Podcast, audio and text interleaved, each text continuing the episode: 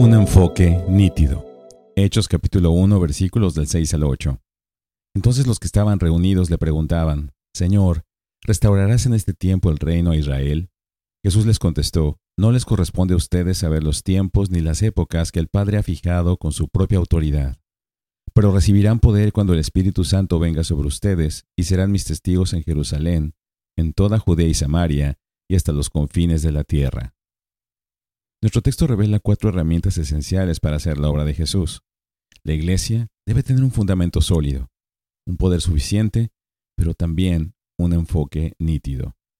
Los discípulos le preguntaban a Jesús si es en este momento cuando Él estaría restaurando el reino de Israel. Él responde de una manera amable. Eso no es asunto suyo.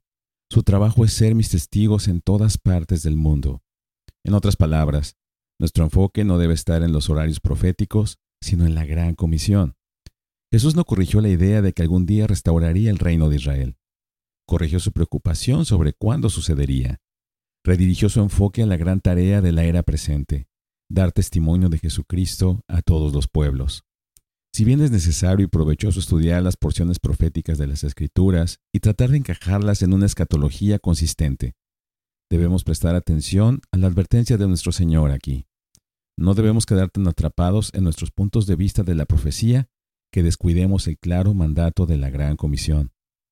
Jesús dice que no nos corresponde a nosotros saber los tiempos o las épocas. Tiempos es la palabra cronos, y se refiere a cualquier periodo de tiempo. La palabra épocas es kairos, que significa momentos oportunos o periodos críticos que marcan una época. Así, ya sea que vivamos en una era de intensa persecución por nuestra fe, o en una era de avivamiento, podemos saber que el amoroso Padre Celestial tiene el control soberano.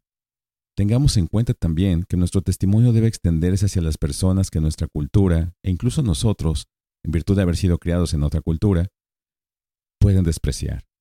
Los discípulos iban a ser testigos en Jerusalén, donde Jesús acababa de ser rechazado y asesinado brutal e injustamente. También debían dar testimonio en Samaria. Los judíos odiaban a los samaritanos y viceversa. Pero debían ir a Samaria. Más allá de eso, debían ir a las partes más remotas de la tierra. Debemos llevar el Evangelio a personas que naturalmente no nos agradan o no nos atraen, recordando que es el poder de Dios para salvación a todos los que creen. La palabra testigo es un tema principal en Hechos y aparece 39 veces. Dado que es el mandato del Señor, y dado que no podemos dejar de ser testigos de algún tipo, nos corresponde vivir vidas piadosas y tener un claro testimonio verbal para traer gloria a Jesucristo. Por lo tanto, para hacer la obra de Jesús, necesitamos las herramientas de un fundamento sólido de la resurrección de Jesús y el mensaje de su reino, necesitamos el poder suficiente del Espíritu Santo y necesitamos un enfoque nítido de la gran comisión. Bendiciones.